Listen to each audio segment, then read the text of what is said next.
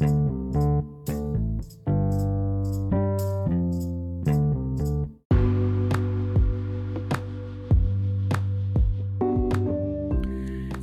visitante nocturno. Leonor se mudaba de nuevo. A su madre le encantaba la restauración, así que su predilección por las casas antiguas empujaba a la familia a llevar una vida más bien nómada.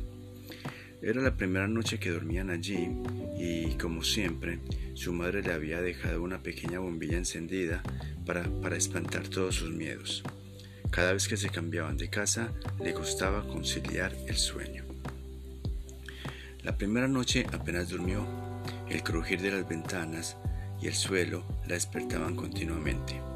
Pasaron tres días más hasta que empezó a acostumbrarse a los ruidos y descansó de un tirón. Una semana después, en una noche fría, un fuerte estruendo la sobresaltó. Había tormenta y la ventana se había abierto de par en par por el fuerte vendaval. Presionó el interruptor de la luz pero no se, no se encendió. El ruido volvió a sonar, esta vez desde el otro extremo de la habitación. Se levantó corriendo y con la palma de la mano extendida sobre la pared empezó a caminar en busca de su madre. Estaba completamente a oscuras. A los dos pasos, su mano chocó contra algo. Lo palpó y se estremeció al, momento. Era un mechón de pelo. Aterrorizada, un relámpago iluminó la estancia y vio a un niño de su misma estatura frente a ella.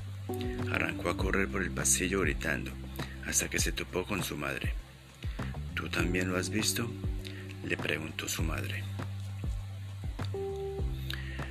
Sin ni siquiera preparar el equipaje, salieron pitando de la casa. Volvieron al amanecer, tiritando y con las ropas mojadas. Se encontraron todo tal y como lo habían dejado menos el espejo de la habitación de la niña.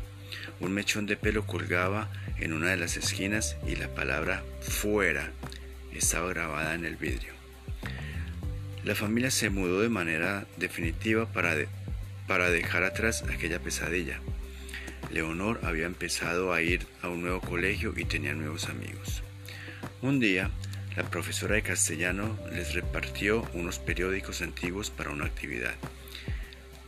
La niña ahogó un grito cuando, en una de las portadas, vio al mismo niño una vez más bajo un titular.